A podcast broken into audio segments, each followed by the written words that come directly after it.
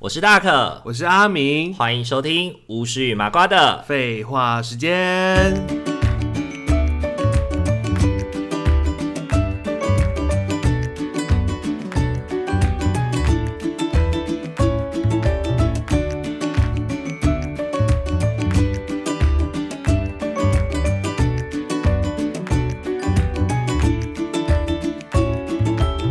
米娜桑空尼基哇，为什么要讲日文？大家晚安， 晚 安，欢迎回到巫师与麻瓜的废话嗯我哦要世私界。密，我要私密， 应该是我要私密 吧？是我要私密吗？晚上睡觉的时哈候尼啊。哈塞哟， OK 哦，可以了，马西手 哟，马西手游，西手米哦，西手米，西手米是台语吧？哎，是日文，西手米是那个啊，就是不就是是吹拉吹唢呐那个啊。啊，就是送葬队啊。西手米，西手米是日文啊，西手米是日文哦也是台语啊哦，。靠，要是哦。对啊，就是外来语嘛。外来啊语又回到母语集了啊！大家好，我是大寇，然后我是阿 明， 欢迎收听。在讲啊，普通人的讲，会以为是干。哎呀，你够知哦，你也记得。 有我在听呢，好啦，这样讲起来有没有一点血池的感觉？确实感觉嘛，我觉得应该还好，因为平常就不太会讲台语啊。不是我们要忘了母语，是用不太到。不是因为我们生活当中我觉得会被没骂，什么对台语，对啊这用不太到了，对啊坦白讲，讲了烂，等下被骂，不如不要讲。对，不如不要讲真的，我就是还是有讲国语。OK 哦，好啦，那今天这一集的话，因为我们之前有聊过五宝爸嘛，嗯然后就是大家有一也收到一些回应啦，然后让大家就是好像也可以试着开发一下这种节目形态 嘛，就是让带状节目啊，全部都讲新闻，就让废话不要那么废话，新闻追追追，讲的好像有一种讲的好像有一种就是言之有物的感觉的概我念。觉得很适合你啊，就是什么新闻追追追，大可陪你杀时间这样子，等一下，光“杀时间”这三个字感觉就没什么营养，好吗？追什么？好啦，那今天的话，因为大家知道阿敏做的工作是有关于儿少的我做八大，保护。对 社工不是八大行业之一，好吗？我服务八大，你自己额外有兼差做八大，我是我是不太不清楚。好说这样子 对啊，而且是可以兼差的吗？也会行 啦，是其可以实兼差做八大的 吗？这好反差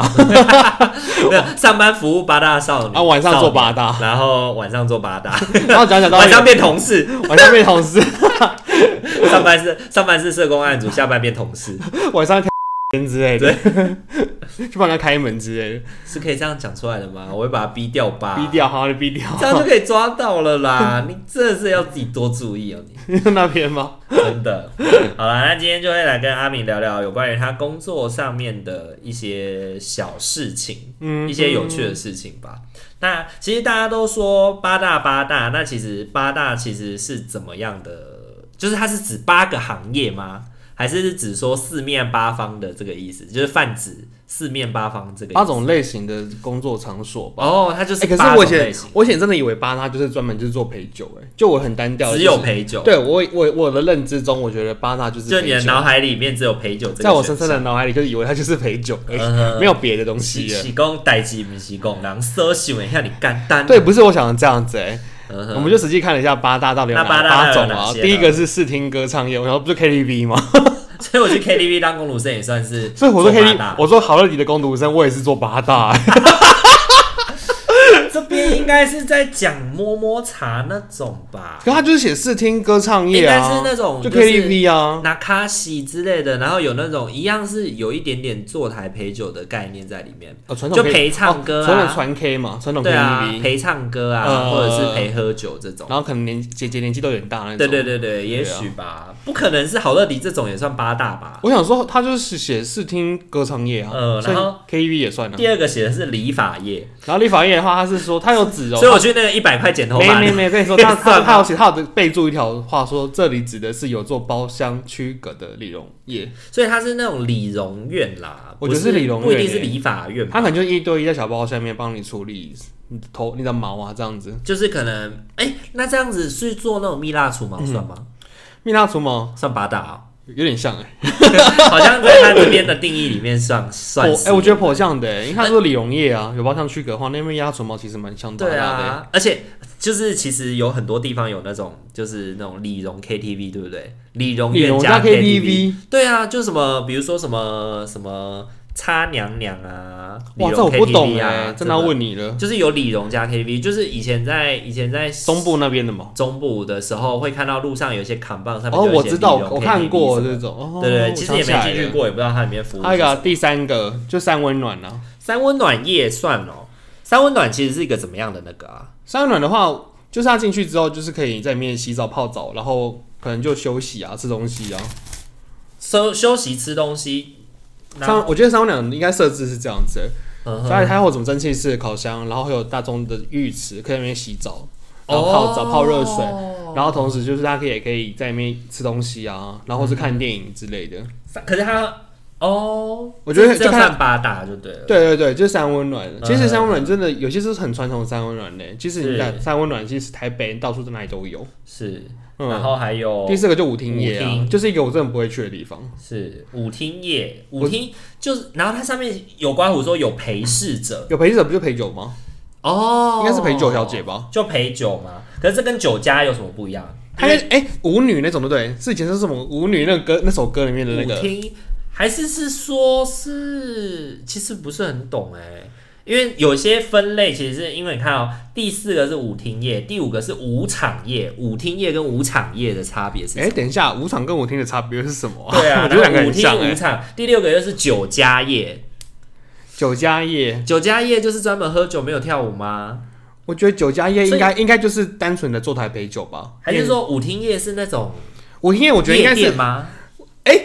复古的夜店。复复古的夜因为像店，西门，像我记得西门町路上还是有看到有那种什么什么叉叉大舞厅之类的。那我、嗯哼我的幻想就是说，他们可能在里面会有一些桌子，你可以在喝酒，然后中间会有舞池，然后女人就可以在那边跳舞，然后摸来摸去，哦然后可能能陪你跳的那个女生她就是需要付钱。是，然后舞场业就是类似像那个酒吧呢，就不是就是像夜店那种，是不是？就是没有人陪的，没有人陪嘛，就是嗯只是你就是进去喝酒跳舞的，哦，对，啊，就夜店啊，就夜就店、啊，夜店嘛，我觉得是夜店，夜夜舞场业应该就是夜店，然后酒家业就是那种有各自有独立包厢，然后会有人对对陪对酒对对对就对，谈事小情包的厢，那小种。包厢的那种那，种这种不是都会通常会附附带 KTV 吗？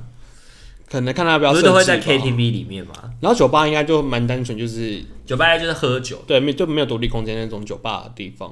还没有有独立空间的酒吧，可是它上面有刮胡，有陪侍，有陪侍，者哦，有陪侍嗯、者应该也是就陪你喝酒吧，因为我记得我好像有听过说有人是去酒吧里面喝酒，但他会有公关呢、哦，那个应该就也算是陪侍者啊。嗯哼，然后最后就是特种咖啡茶事业，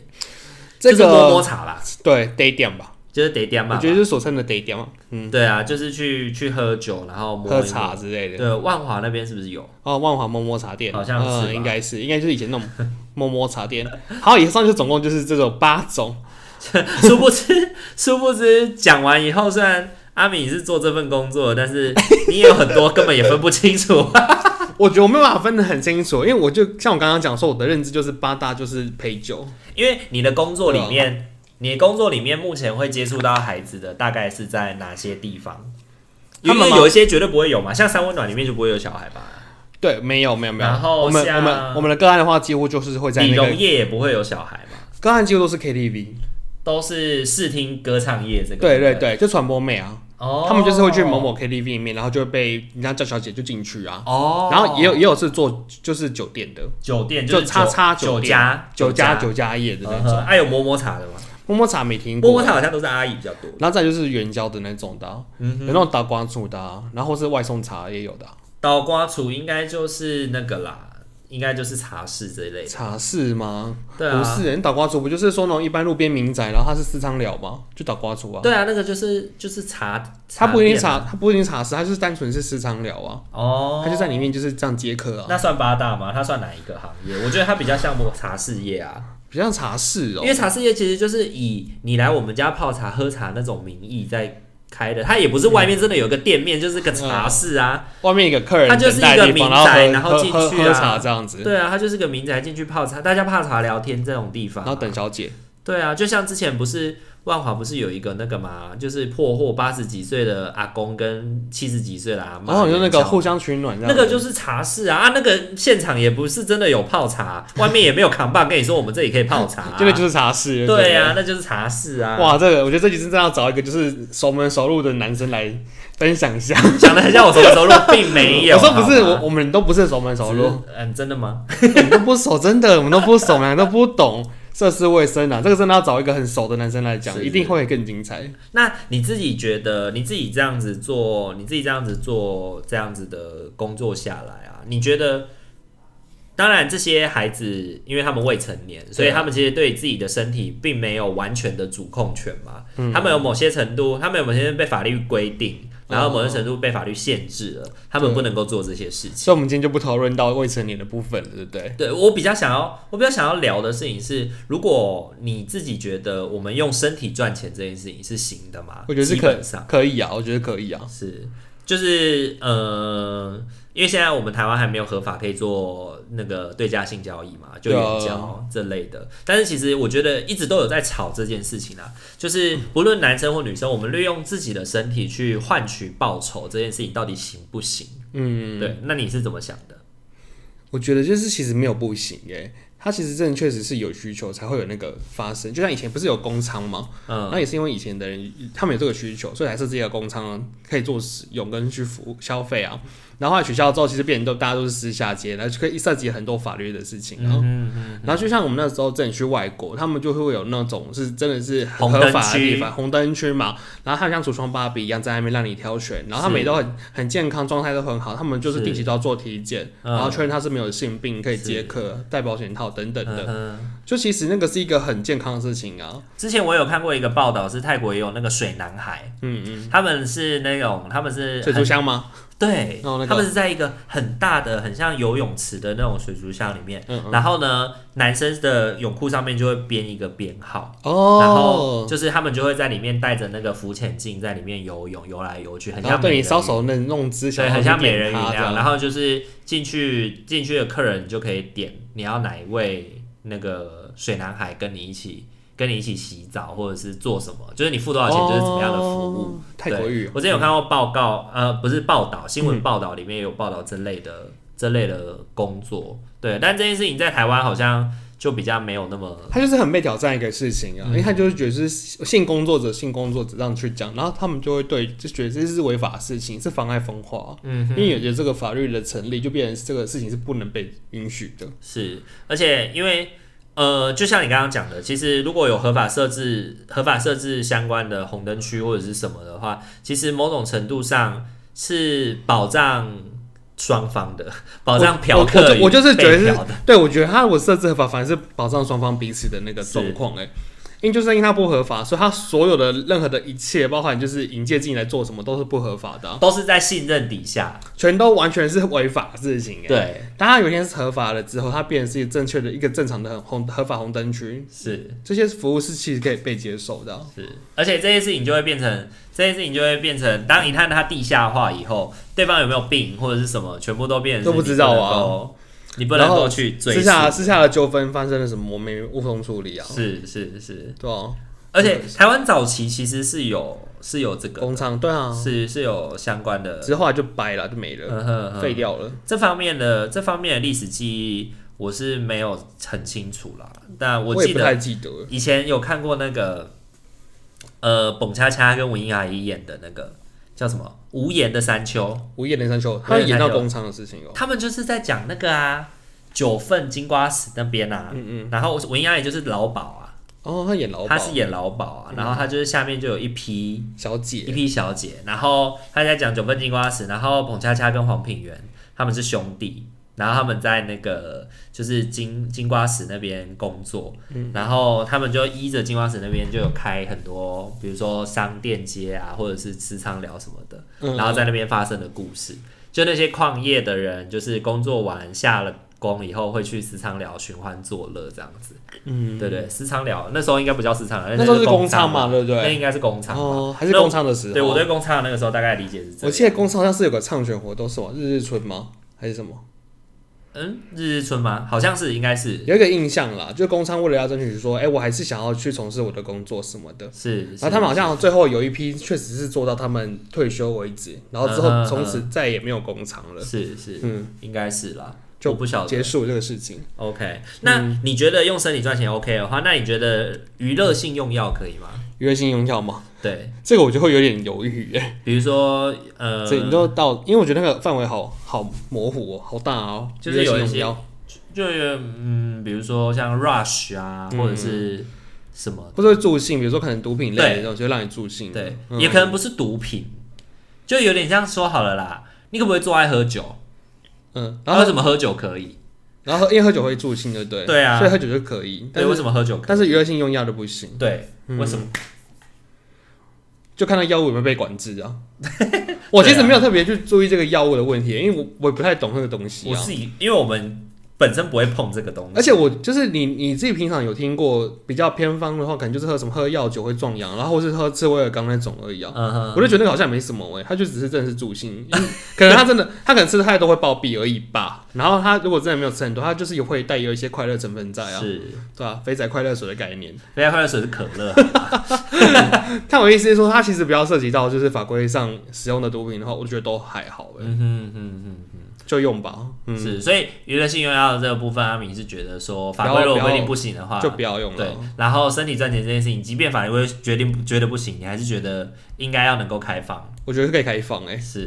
因为我们其实在澳洲玩的时候，就还是会有人去买春什么的啊、他们就回来分享啊。哦然后我就想说，哇，好特别，原来澳洲的有这样的这设置，是，对啊，然后他们都可以问到一些很奇怪的事情，就是快跟我们这些不会嫖妓的人分享，嗯哼。我觉得很特是特别的啦，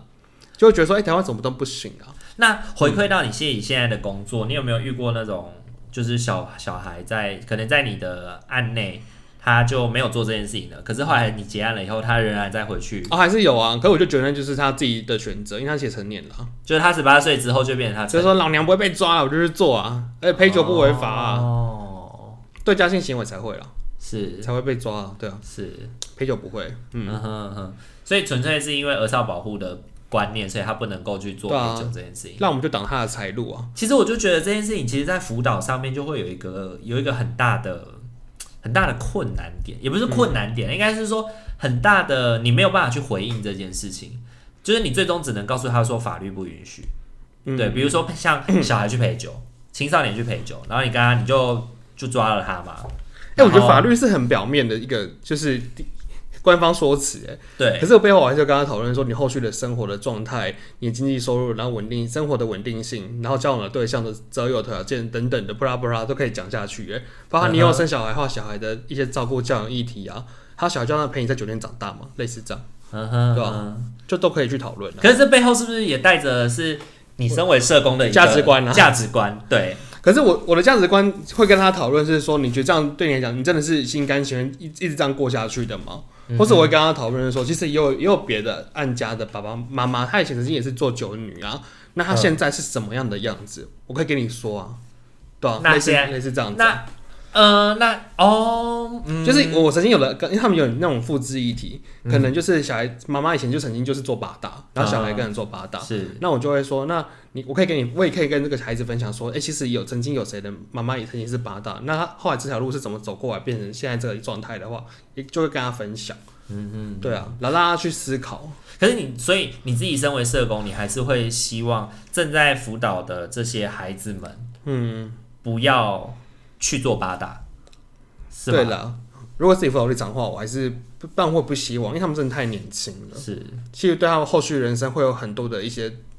影响产生、欸而且那影响是很深远的。嗯比如说他从十五、十六岁开始做八大，嗯，然后那个他再怎么会喝，可能就喝到二十几岁，那之后呢？是，对啊，或者说他这段时间因为在做八大的时候有喝酒太多，然后长期的状况都身体状况不好，然后或者吃药，然后最后一些自己损伤，然后脑损伤什么的，然后可能又因并发精神疾病啊，他之后整个人生是会有点坏掉坏掉的、对啊，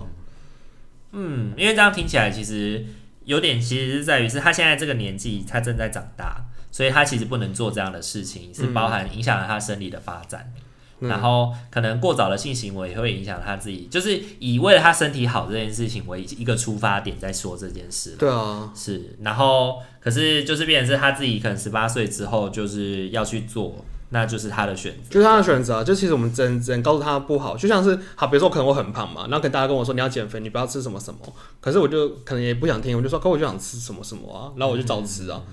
所以我也我也知道那不好，但我我就是喜欢吃，所以我就继续吃下去。概念我觉得概念是一样的意思嗯啊。哼哼 OK，嗯，因为我自己会觉得有点矛盾，嗯，我会觉得有点矛盾，就是呃，前面我们都觉我们觉得八大不是就职业职业不分贵贱，你没有因为做八大你就比较低人一等，或者是比较怎么样，但。呃，我们在辅导的立场，我们大家社工的立场里面，我们还是会有一点觉得说，你是不是觉得很矛盾，对不对？我那时候也都会这种感觉，对我就想说，其实你去做，你就去做啊。其实我真的也不会觉得，我不会，我我我会以社工立场，我会觉得你会有很多很多未来会有很多状况，你需要真的需要面对哦。可是以就是以一般百姓立场，我就想说，你就去做去做啊，反正我觉得没差，啊我是是我也支持做吧。那你怎么样做？你怎么样去 balance 这样的矛盾？ 我就是当社工，就是讲社工的事啊。就是违背自己的信念。对啊，不是这样 吗？但是，可是我确实也会很直白的说，真的，我就说现在你我们能帮你就是帮你到十八岁，你之后做不到，真的我也管不了你，你就去做，以后你人生你自己负责。嗯哼，对啊，就是我们会阻止你，阻止你到十八岁。对啊，我就挡你才会挡到十八岁，之后你要去赚钱也随便你。 OK，就是这样子，好像就比较 balance 一点哦。会告诉他说为什么会这样讲，那讲嗯了就是会会有什么后果啊？ OK，我觉得某一种程度啦，我自己的感觉其实是，我不知道你有没有那种，你有没有那种感觉，就是不同的圈圈的人，就是不同世界啦，就是我们讲话的，就是逻有的时候会搭不上线。嗯，就比如说我是我是念社工的，然后然后我是念另外一个念电机电机的，对， 念电机的。那我们可能在聊天的时候，有一些东西就会不投机。嗯嗯嗯对，那可能有很多，可能是因为文化上面不同，有可能是知识水平上面的不同，嗯嗯也有可能是因为喜好不一样、个性不一样，所以我们没办法搭上线。可是那个格格不入感的确就会衍生，就是我可能理解你说的那种，就是当我们是社工圈子的人，我们很容易就会跟社工圈子的人成为朋友，嗯或者是进而成为进而跟了解我们这个业态，或者是能够接受我们这个业态的人交往在一起。嗯那孩子他们在把他青觉春得期的闯荡时啊候，还在发展人际交往的时候，嗯就把自己限缩在八大这个产业，嗯，他就只能够回应或者认识到这个产业当中的人。对，然后他就会觉得那些事都很理所当然，然后最终就对会啊复制这些东西。就会去复制身边的人的情态啊，比如他们的飞行议题、他们的新议题、他们的工作的类形态，他说这全都复制的非常嗯的好、嗯欸。嗯嗯，可能就是我们一般会觉得比较正确的性观念，比如说要戴套啊，或者是然要后单一性伴侣啊，对啊之类的，就会 完全就打破 这些事情。也许啦，也许我我刚你刚刚在讲的过程里面，我的确想到的是这件事情。对啊，你说很多事情就变成是不是我们社会期待中发生的？因为我自己觉得这跟社会期待其实也没关系。我自己在青少年辅导的时候，我其实一直都有一个概念，是觉得说，孩子在这个成长的过程当中，他其实在学习为自己的人生做决定跟负责嗯这两件事情。然而，当孩子在做选择或者是在做负责这两件事情的时候，我们得要陪伴孩子去分析哦，对啊，他这会是我们遇到工的作、啊，所有的事我们情真的是要陪他分析很多对事情、欸。然后也去扩充他现在的知识水平当中嗯没有遇见的事情。对，因确为实是，我们的确比他们多的就是我们多了年纪，然后还有经验啊呐、多了经验啦。对，然后我们嗯也看过很多人的生命。对，然后我们可以就这些生命陪他去分析说，哦，你现在做这份工作，你未来可能会遇见什么？那就然后叭叭叭叭，让对，你那刚刚最终讲下你去啊，能，最终你要这样选择，你还是可以这样选择。对，对啊但你可能也有另外一个是，如果你没有选择做这个，你现在的话，我们可以帮忙你，或者是也不要讲帮忙，我们可以协助你，可以有另外一个决定。那嗯你在做另外一个决定的话，未来可能会往哪个方向发展？哦，我其实觉得还是真的要让孩子知道，他真的是有选择的。嗯，你不是被安排好的，其实你很多事情是你可以选择跟做决定，然后改变你，但让你的生命有一些翻转。因为包含自己以前在做经济辅助，就会觉得说，妈妈在工厂上班，然后孩子可能没有很喜欢念书，然后问他说，他就觉得说，哦，我高中结束以后我就去工厂上班啊，就可以啦。对，我就在工厂上班，领个两万四、两万二，这样子，都然可以后过生活啊可以过一生啦。然后很多小孩就是十八岁，甚至十九岁就生小孩了，嗯，然后对很我着急啊，我才前两年这样送走了孩子，后两年来申请他变妈妈了。然后然后再过几年就生了五宝，然后就生第一收 了，这样。对，就可能就可能会不断的在这个过程你在中鲁听那个复制那个对，不好我的就状态啊，问他说：“你怎么，你就是像有一个后来又生了孩子的孩子的那个我的小孩，后来他毕业以后，嗯嗯过没两年他就又回来申请嘛。然后来我就问他说：你怎么这么傻啊、怎么那么快就生小孩？你才刚财富自由 哎、你才刚可以为自己的人生负责，你还没玩好，你还没玩几年，你怎么就舍得让自嗯己又再陷入照顾别人的情境里？因为他自己从高中开始就开始照顾他的父母，嗯嗯，然后一直打工，一直赚钱，然后一直到他终于毕业了，他可以脱离了，他可以好好的照，可以自己玩自己的了，结果就又生了小 孩，然后爸爸又跑了，爸爸就变妈妈单亲带一个小孩，哦，他哦就变单妈了，这对样，啊，哇塞，我就说、啊、你怎么这么想不开？其实有的时候就会想到的是，因为他们的生命里就是经验就是这样，因为他妈妈也是这这样，他他就在复制啊，他就觉得说，哎、这个时间点好像该生小孩了，我该生小孩了，对，又啊或者是就是很轻易，因为可能在学生时代没有经历过，就因为没有念书嘛，没有嗯太、也不是说没有念书，就是在求学的经验里面都是在工作，都是在都是在工作，然后都是很认真的在为了生存这件事情而努力，嗯而没有办法好好去谈恋爱，没有办法好好的去跟其他人有交际的时间，嗯嗯，对，所以很容易三言两语就被拐，然后就生就春心了啊荡然漾后就生了，这样然后子就生了小孩了我。还听过一个说法，就是说她可能过往的家庭状况不好，所以她在她当她怀孕，然后要想要就开始想要为自己准备一个好的家，她就开始有一些期待，说我想要当个好妈妈，我想要一个好老公，我想要好好照顾小孩。对，你有听过这个这个说法？会，啊会啊，一定都会有他们就会有个期待、欸，都会觉得说我不以前想要不好重蹈覆我辙，不要跟我爸妈一样，，对对对，但最后又变得跟爸妈一样。就是非常的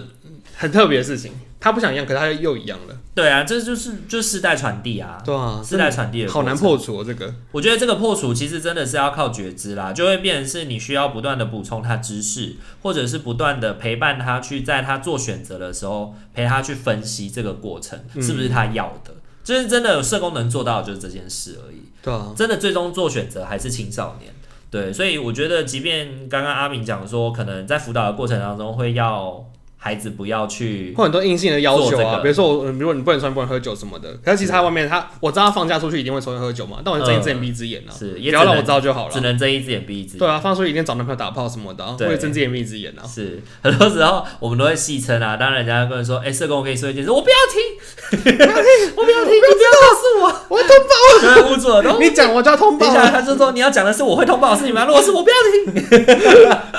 就是怕问出了不该问的事情。对 对，怕他怕个案就是有的时候，有的时候有一些青少年真的是很坏，因为他就说你这个要通报哦， 这样他就会带着这种邪邪邪的笑容跟你说，就是你知道吗？我这个周末发生了什么事 情？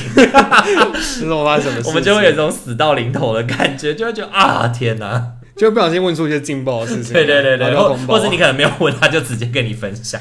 或是他就不小心讲出来了，然后就对，哦天哪，然后你一旦跟他说通报，说哈，你这也要通报，不要啦什么的，然后就说不行，你就要么就不要跟我讲。我就说，可因为我已经知道了，对，我还已是要经知道了，所以我给还你是要讲。我还是要好好跟他说为什么我要做这个事情。对啊，一定啦，对啊我觉得通报的流程的确，我不是为了通。报而通报，一定是通报对后一定有后续后续的问题而。且我觉得法定之所以决定这件事要通报，它背后会有很多的原因，其实是我们需要跟我们的少年谈的。对啊，真的对，要让他知道通报之原因是什么嗯原因是什么，然后之后他会面对什么，然后我们会怎么陪伴他经历过这些事情。其对啊实这是重要的，对，因为我之前在看有一些我的有一个 Facebook 的朋友，其实就谈到说，哦，呃，通报这件事情感觉好像就是很粗糙啊，嗯就是会变成是说我好像跟你讲了什么以后，你就会把事情讲出去给别人知道或者是什么的，嗯嗯就把通报视为是一种视为是一种就是罪恶的事情。哦就把责任通报视为一种罪恶啦。可是其实我觉得实务上在做责任通报这件事情，当然不会直接只跟阿祖说哦，那这我会通报哦，然后就撂下这句话就没干了。如果这样讲话，真的欠杀欸可是不得不说，真的有一些社工哦，就是就这这样。样，就这样很直接的讲哦。对啊，然后就就会让一切变得很麻烦、很复杂吧。对啊，他们可能就会觉得说我我好像不被信任了，就我讲了什么都你都会去跟、嗯去做通报啊 而且有一些是有一些放这些火的是心理师，啊是啊是啊，比如说我看在各路的过程当中，在各在智商的过程当中，然后就讲，然后心理师就撂下一句说我会通报，就在结束的时候他就说哦跟你说一下我会通报哦， 然后个人就变得很紧张，然后通报是什么，然后就赶快来找我，然后我就跟他讲说哦心理师说了什么，这件事情是因为什么什么，就变陪伴的这个工作。哎、变在我等一下，身所上以你你们一定会跟这个个案说我会帮你通报这个事情吗？一定要啊，然后你会直接让跟他就很明让跟他讲，嗯、应该是这样我，会通报你，现在跟我讲这个事情。这是必要的啊，哦，就这很是一定要的吧哇，讲的好硬的感觉。这是真诚原则啊哦，你。的说法好硬哦，这样不是对不是不是，嗯，不是，我不会这样说，我会说，哎、你今天跟我讲了什么什么这件事情，那其实我们法律上面有规定说这件事情，社工知道了以后，我们有通报的义务。嗯那我会告诉你，呃，然后我想要跟你分，然后他可能会有一些反应嘛，然后我就会问他说，哎、那你现在这样的反应，你担心的是什么？然后透过他去谈他担心什么，然后我来回应他说为什么要做这件事情，哦，或者什么。有的有的的个案其实就说哦，我知道啊，我就是讲了要给你通报的。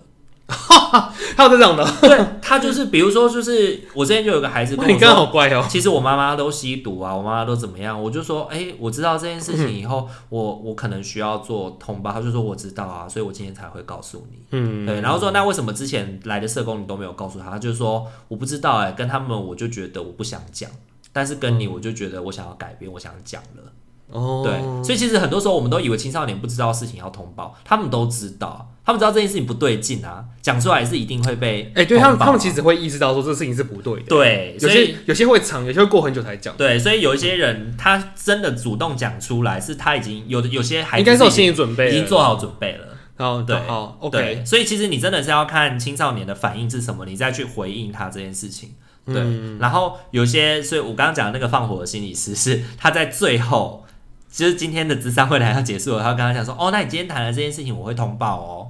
然后刚刚就很错愕，然后就就那就这样，拜拜。然后刚刚就很错愕，很紧张，就赶快来找我啊。哦然后我就跟他讲，哦，刚刚心理师你跟他谈了什么什么什么啊？是因为发生什么事情啊？你现在很紧张吗？或者是什么？那后续你会遇到什么事情？我就开始跟他聊这个。对，对，你要你要让有个心理准备啊， 就是他的未来会怎么样我？后来就跟那个心理师说，你这样子孩子很紧张。他说真的、哦，他会很紧张，我以为他就是很信任我才会这样讲哎。然后我就说、哦 没有，完全不是这么一回事。哎很重点是你要跟他说你之后会怎么样啊、对，又或者是你对啊为什么要做这件事情？对，你要跟他对讲原因啊因。为我觉得有一些有一些心理师可能也不确定通报之后孩子会遇见什么啦，因为他们真的就是在智商室里面啊，确实，他可能也不太知道，对啊，因为他也后不是面的服务都是因为他社也不是工在做 worker 啊对，对啊后面的服务都是社工在做。哦，好对了，啊心理师可能可以再多了解这个事情啊。，好啦那 OK 哎今天的话，我们大半概小时了耶，差不多啊，其实。我们今天大概就聊了一下，就是八大工作是什么，然后后来发现我们其实对于八大的每一个行业里面在干嘛，我们也不是很清楚，不知道就啊